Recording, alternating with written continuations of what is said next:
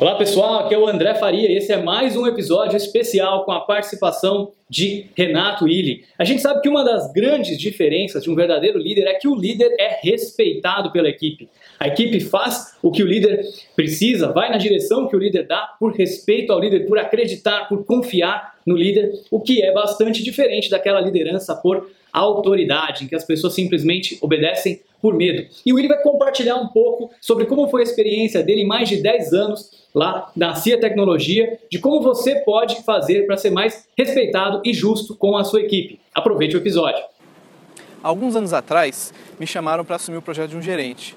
Esse gerente estava vários meses num projeto, só que ele não faturava nada. E assim que eu assumi o projeto, daqui a pouco tempo eu comecei a faturar um monte de, de nota. Se eu te der só essas informações, você vai achar que o outro gerente era ruim e de repente eu era um bom gerente, né? Calma lá. Se você quer ser justo, se você quer que as pessoas te respeitem e confiem em você, você tem que ir além dessas informações, você não pode jogar tão rápido.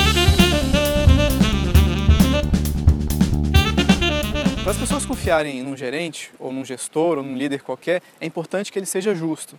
Como que eu fiz para ser justo nessa situação? Eu vou contar duas dicas para vocês. A primeira foi que eu tentei ouvir os dois lados da história. Eu perguntei para esse gerente o que que estava acontecendo no projeto e perguntei para a cliente o que estava acontecendo no projeto para entender a visão dela. O gerente me disse que a cada ele estava fazendo várias entregas e a cada entrega o cliente entendia mais o que, era o projeto e ele via, entendia que não era o que ele queria mesmo, entendia que aquilo não estava de acordo com o contrato e por isso que ele não conseguia faturar as notas. Perguntando para o cliente, ele falou mais ou menos a mesma coisa. Ele era leigo sobre o assunto, ele não entendia quando a gente abria a ordem de serviço. E à medida que a gente foi é, concretizando o projeto, ele, ele foi vendo o que, que atendia o contrato ou não, e ele foi vendo o que, que precisava para faturar, para poder aceitar as entregas. Quando eu peguei esse projeto, foi muito mais fácil faturar porque ele já tinha construído a fundação do projeto inteiro, ele já tinha construído a estrada e faltava muito pouco para eu conseguir fechar a entrega. Então, isso foi uma das primeiras coisas que eu reparei. A segunda dica que eu dou é verificar o histórico das pessoas. De repente aquilo é uma ocasião pontual. Então fui atrás do histórico do gerente, eu vi que ele já ele entregava direto os projetos. Não era ele não era sempre um cara com dificuldade de fazer entregas. E o cliente, eu vi que ele realmente era muito criterioso para fazer as entregas. Eu fui ver com outros fornecedores e eles repetiam a mesma coisa, que a pessoa era muito difícil de aceitar uma entrega.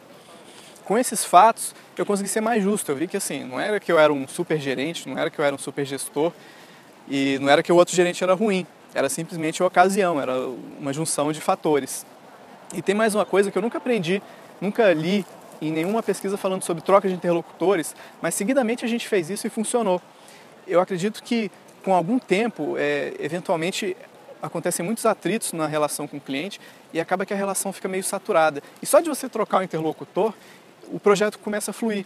Então, só de ter trocado ele por, por, por mim, ou eventualmente em outros projetos, eu por outro gerente, o negócio poderia ter fluído melhor. Eu não sei se existe fundação científica para isso, mas eu sei que funciona. Então, se você quiser a confiança da equipe, tente ser justo, não julgue cedo, procure os fatos, ok? Se você gostou dessa dica, Assina aqui o canal do YouTube, dê o seu curtir, acompanha a gente pelo podcast, comente aí que a gente responde e até a próxima. Um abraço. Olá pessoal, aqui é o André Faria de volta. Espero que você tenha gostado desse episódio com a participação especial do Renato Willi. Não esquece de deixar o seu comentário aqui no vídeo, deixa também o seu review lá no podcast, assina o podcast, assina o canal. Muito obrigado e até o próximo episódio.